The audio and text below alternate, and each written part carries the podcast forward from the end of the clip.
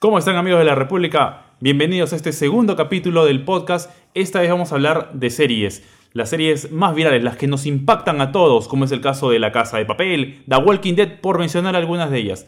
Vamos a hablar eh, de este teaser que nos dejó La Casa de Papel hace algunas semanas, poco tiempo nada más, donde nos muestran qué va a pasar en la tercera temporada, algún vistazo, bueno, muchas cosas de estas vamos a hablar. Hoy me acompaña Gary Guamán, Rezo León quien les habla. Y así que empiezo con la pregunta, Gary. ¿Qué te dejó este teaser de La Casa de Papel? Muy buenas tardes, Renzo. Muy buenas tardes, amigos de la República. Y yo te hago la repregunta. ¿A quién no le ha gustado este teaser de La Casa de Papel? La aparición de Berlín creo que fue el punto, el éxtasis, la cereza en el, en el pastel y en el cual todos, me incluyo también, gritamos, nos alocamos, compartimos en nuestras redes y pusimos, ¿no? ¡Ah! Apareció Berlín. Que era el... Tú lo imaginabas muerto, yo lo imaginaba muerto y la aparición es fenomenal. Ahora, si bien es cierto que aparece y ya con esto nos dicen que va a estar Berlín en la siguiente temporada y bien lo que apuntas, porque creo que no es un spoiler ya para nadie que Berlín muere en la segunda temporada. Eh, yo me, no me juego por una continuación de La Casa de Papel, si bien ocurre un año después del atraco donde queda la temporada, ¿no? Y cada uno marca su vida. Eh, yo me juego por la teoría, de estas teorías conspiradoras que uno hace sobre las series, em, sobre el tema que va a ser una especie de temporada más eh, tipo regresan al pasado, hacen un flashback, o quizás contado desde otro punto de vista, porque recordemos que las dos primeras temporadas son contadas desde el punto de vista de Tokio, o, el profesor, punto de vista de los delincuentes en este caso. Entonces nos faltaría, nos faltaría ver cuál es el punto de vista de otros delincuentes o el punto de vista de la policía, de, de, los eh, que estuvieron a cargo de toda esa operación, de la misma prensa, de la misma familia de Alison Parker que tampoco aparece mucho en la serie, ¿no? Claro, y era como que en los primeros capítulos se dan a entender de que Alison, Alison Parker iba a ser uno de los personajes claves. Si bien fue, cierto, fue clave, creo que no lo supieron explotar tanto a lo que era su familia, porque ella era de una familia acomodada de, de Inglaterra. Y como que solo quedaban en palabras de, pucha, se va a meter lo que es Inglaterra y va a haber una, un corte de, de la alianza con España. Pero eso, como digo, solo quedó en palabras. Alison Parker a la finales se va. Creo que no, no tuvo tanto, tanta importancia como tal. Pero lo que yo sí creo es que van a hacer un nuevo atraco. Creo que sería genial que hagan un nuevo atraco. Pero una, una gran pregunta es que me está rondando en la cabeza. ¿Qué fue de la de Raquel, la policía? ¿Dónde queda? Lo último que vimos de Raquel Murillo es que se fue prácticamente un año después a buscar al profesor, lo encuentra. Entonces, uno se pone a pensar, bueno, ya fue policía, pierde el, cargo, se, es más, pierde a la hija también. Y cómo puede cambiar su vida, no dar un giro 360 en tan solo un año, porque se junta con el profesor, que es la cabeza de esta banda delictiva. Entonces, eh, vamos a ver cómo desarrollan y cómo explotan ese personaje que le aportó muchísimo a la serie. Claro. Había otros personajes que uno creía en la previa que iban a, ser los, los, protagonistas y terminó siendo Raquel. Entonces, eh, eh, vamos a ver cómo, cómo explotan este personaje de Raquel Murillo. Ahora me pregunto, eh, Raquel Murillo, ¿para ella fue sencillo dejar a su, a su hija atrás? Porque obviamente este, su ex esposo se la quita. Sí. Y ella solo se queda viviendo con su madre. Pero creo que a alguien, a una persona, cuando ve que te están quitando a uno de tus seres queridos, vas y luchas por ello. Porque eso creo que fue uno de los puntos controversiales del cual mucha gente comienza a decir, pucha, te quitan a tu hija, te quedas sin nada y lo único que haces es huir hasta el otro extremo del mundo para encontrarte con el amor de tu vida. Claro, que, resulta raro también porque lo conoce en tres días. ¿Cuánto pasó? ¿Cinco días? Claro, cinco o seis días que fue el atraco, mejor dicho. Cinco o seis días y, dejas a tu hija, ¿no? Entonces sí, es como que hay un desnivel entre formas de afecto que ella misma tenía y que fue muy expresiva ella, porque manejaba su vida paralela, o sea, su vida como policía y su vida personal que también estaba en altas y bajas. Por eso mismo, y, yo creo que acá, eh, como tú dices, Renzo, van a tener que explotarlo, van a tener que conversar, bueno, se va a tener que conversar lo que es la vida de, de Raquel Murillo ¿Y tú la imaginas como una delincuente más? ¿Por qué no? podría ser una coautora, tomando el punto de vista de que también ella en su cabeza fue armando las piezas y fue dando eh, con la identidad del profesor que era lo más oculto Claro. que uno tenía en la serie. Entonces, eh, si comparamos la inteligencia del profesor con, con Raquel, como que si hacen un equipo Un match, podrían tener un- un- una organización increíble. con- ya ni el FBI lo podría parar, No, entonces. claro, porque te, te hacen ver que son unos personajes extremadamente inteligentes. Sí, ahora yo voy. En- no sé si te diste cuenta que en el teaser aparecieron uno o dos personajes nuevos. Sí, bueno, al menos me quedé con uno. Bueno, uno, que aparece sin, sin nada. O sea, se, se ve su cara, tiene barba, bigotes, un poco cachetoncito. Obviamente va a ser un nuevo, un nuevo ladrón, una nueva ciudad. Y lo que más me llama la atención es que aparece Denver con la... Con Mónica. Con Mónica, la cajera del, de, de la casa de monedas.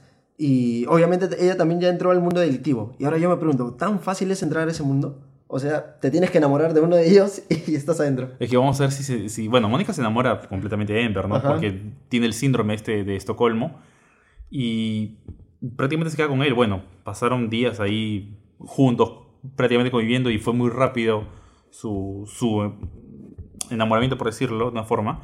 Pero eh, también hay que ver el tema de que fueron ganando o el interés por el que terminaron, porque terminaron saliendo, porque cada uno se, se fue millonario de esa casa de papel. Sí. Perdón, de esa casa de la moneda. Y entonces, digamos que si ya lo tienes en las manos, o sea, una cosa es pensar qué va a pasar y si es que lo, lo obtienes, pero una cosa es cuando ya, ya eres y ya eres cómplice, porque quieras o no, ya eres cómplice. Entonces, si la historia continúa un año después, es como, como terminó la segunda temporada, ha pasado un año y deter- determinadamente es cómplice. O sea, no hay forma de que ella pueda tener una vida normal como la que tenía. Además que tampoco iba en tan buena su vida, entre comillas, porque iba, eh, hay que también esperar el tema del, del hijo, Claro, porque ella está ella está embarazada. embarazada del director. Que, al- que a su vez también tenía su, su matrimonio Entonces, afuera. oh, hay varios, varias conexiones eh, eh, fuera de, de- de la historia central que no se llegaron a resolver del todo. Y creo que eso fue lo que más llamó la atención de todos los de las personas, ¿no? O sea, muy aparte de la de lo alucinante que pudo haber hecho el haber entrado a la casa de la moneda, eh, que el profesor haya tenido todas las ideas y haya estado un paso adelante de la policía, creo que las personas, me incluyo, nos sentimos identificados y dijimos, pucha, yo quiero ser como, como Denver, en mi caso, o yo quiero ser como Río. Y ellos te transmiten los sentimientos, te hacen, hacen que sus personajes sean tuyos. Y las relaciones que tienen, no sé, son fenómenos. Para mí es una de las mejores series que ha sacado Netflix. Claro, No sé eh, si hay una frase eh, dentro de la, historia que ellos dicen, eh, comparan la vida con un partido de fútbol, Claro. donde hablan de Brasil y de Camerún, y uno Sí. entiende que en el fútbol Brasil es mucho más que Camerún, y dicen, ¿por qué la gente va a estar a favor de Camerún? Porque estás a favor siempre de la minoría, a veces de, de las personas que están más vulnerables, en este caso, los, los delincuentes. Y es por eso que uno siente mucho afecto y a- hasta el- al final cree, quieres que ellos salgan libres, que se lleven el dinero, que se roben el dinero y que la policía no gane. Como que por favor vete Sí, ya. y, y te, hacen, te hacen ver eso. Por eso a eso voy también con el tema de, de mi teoría conspiratoria. que faltaría ver unas, la misma historia, lo que pasaron estos seis días, esos seis días, pero desde otro punto de De vista. otro punto de vista. Para comparar y a ver qué tanto te enganchas de nuevo con, con la serie. Y ahora, Berlín. Yo, yo, yo opino que va a ser un flashback. Recuerdos del Sí, profesor. a mí también me parece, porque, o sea, ¿cómo sobrevivir a eso? Incluso a, a todo lo que le este, cuando le enseñé, mi mamá, perdón, este, voy a decir algo confidencial, mi madre es fanática de la casa de papel, le enseñé el teaser y cuando vio Berlín me dijo, "Ah, él está vivo. Y le dije, no, es que no está vivo. Y me dijo, si recuerdas, solo lo disparan, pero él tenía su chaleco. O sea, y solo se queda ahí tirado. ¿Sabes que es la segunda persona que me dice eso? Me dice, no hubo sangre en la escena. Exacto, Y yo no hubo- volví no a ver la escena y dije, tienes razón. Y no hay sangre. Pero bueno, vamos a, a ver qué, qué es lo que pasa. Eh, apuntada sobre los personajes nuevos que aparecen, ya va a aparecer una actriz española, eh, Namira Barak, si mal no, no le dije el nombre. Pero esta actriz, eh, ¿por qué hago mención? Porque esta actriz eh, fue o es También una de las protagonistas de otra serie española muy buena, sí, está por Netflix también, llamada Vis a Vis. Ella hace el papel de Zulema Zair y ella es una delincuente, es una cárcel, esa- eh, trata de una cárcel esa serie, ¿no? Ahí se ocurre todo. Ella es una delincuente de origen egipcio. Y el papel que ella hace, fuera de todo lo que pase, de todo lo que pasa, porque es una serie muy, muy buena, de verdad que la recomiendo, eh, es, el papel que ella transmite o lo que, lo que muestra y las cosas que va haciendo es extraordinario. Para mí creo que es de la de las pocas actrices españolas que conozco, porque es en base a estas series, eh, me parece que es una gran, gran incorporación, la verdad, para la Casa de Papel. Y la verdad que ya nos metieron ese chip y estamos ansiosos porque empiece, Porque empiece ya. La, la tercera temporada. Pero no es lo único que vamos a hablar. No, definitivamente no. Porque también estamos con la emisión de The Walking Dead que va a estrenar uno de los capítulos más esperados este día domingo. Eh, ¿Por qué digo esperados? Porque no porque ocurra algo por fin relevante, no, quizás la Casa de Papel en audiencia ha ido cada vez bajando, pero quizás este domingo tenga uno de los picos de sintonía más altos en años.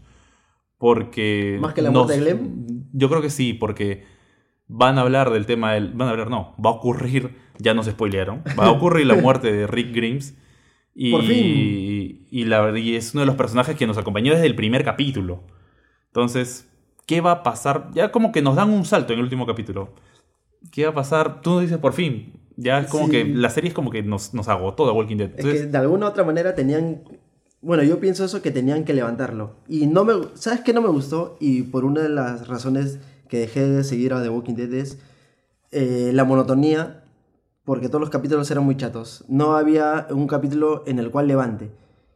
Si bien sucedió con lo que es este, la muerte de Glenn a manos de Negan, porque fue, creo que, un capítulo muy brutal. Creo que tuvieron lo- los directores tuvieron la oportunidad con la muerte de Carl. Y la muerte de Carl decepcionó totalmente. A un personaje como Carl, tú no puedes dejarlo morir así. Un personaje como Carl, que te ha dado todas estas temporadas, que te ha demostrado una evolución de ser un niño con miedo a alguien que porta un arma y que fr- fríamente puede matar a cualquiera, morir de esa forma. Y es tan decepción de esa muerte que algo me dice que va a ocurrir lo mismo con Rick. Porque el último capítulo, el que se emitió la semana pasada, eh, Rick intenta volver a Alexandria eh, dentro de los 40 minutos que nos cuentan dos, tres cosas nada más. Eh, vuelve a Alexand- quiere volver a Alexandria y se encuentra con una horda. La horda lo, lo cierra Lo y él está en el caballo. Y el caballo se asusta, lo empuja y él cae sobre una especie de concreto donde hay un fierro, uno de estos alambres, y se clava. Y ahí queda el capítulo, mientras la horda se va acercando hacia él. Digo, pasó tantas cosas con, con Rick. El, el gobernador, la prisión. la prisión. Tantas cosas La casa de Her. que no puede morir de esa forma. O sea, ya tuvimos bastante decepción, como bien apuntas, con, con Carl. O sea, Carl murió porque lo mordieron. O sea, tanto Exacto. pasó y murió. O sea, lo mordieron y murió. Y por eso, mira, ¿cuántas temporadas son? ¿Nueve? Ya van nueve temporadas. Ya, nueve temporadas. Y en nueve temporadas, tú como personaje ya deberías haber aprendido la actitud de los, de los zombies, actitud de cómo se movilizan, por dónde no meterte y... ¿Te pasa eso? Claro, porque uno cuenta temporadas por año, ¿no? Entonces serían nueve años, pero dentro de la serie ocurrieron más años. Claro. Porque ya la, la- la pequeña, la hija de, de Rick De ya Rick. creció más. Entonces, hay más tiempo. Y son miles de zombies que ya mataste. Exacto, a eso y, voy. y- y te ocurre eso. Y, y también otro lado es, es ese tema de los zombies, porque la serie es The Walking Dead, o sea, los, los, Los- los muertos, vivientes. vivientes. estos, ¿no? La serie va hacia ellos. Pero ya Pero están en las en segundo temporadas eh, casi no vemos mucho. O sea, es como que son personajes secundarios, algo ocurre, algo pasa y aparece un zombie y ya lo mataste y punto. Pero la pelea es entre los Entre los vivos, humanos. entre los eh, salvadores, Negan preso, entre la quien dirige, si es Rick, si es este la viuda, si es Darryl, si es Michonne. La verdad que tenemos una, una serie que se está tirando más para Para el lado humano. el lado humano que los, los muertos en sí. Sí, hay, eso fue uno de los causantes de los cuales este, dejase de seguir The Walking Dead, porque como bien dices, los muertos son los principales, pero ahora ya no vemos a ningún muerto este, viviente, no vemos a los zombies.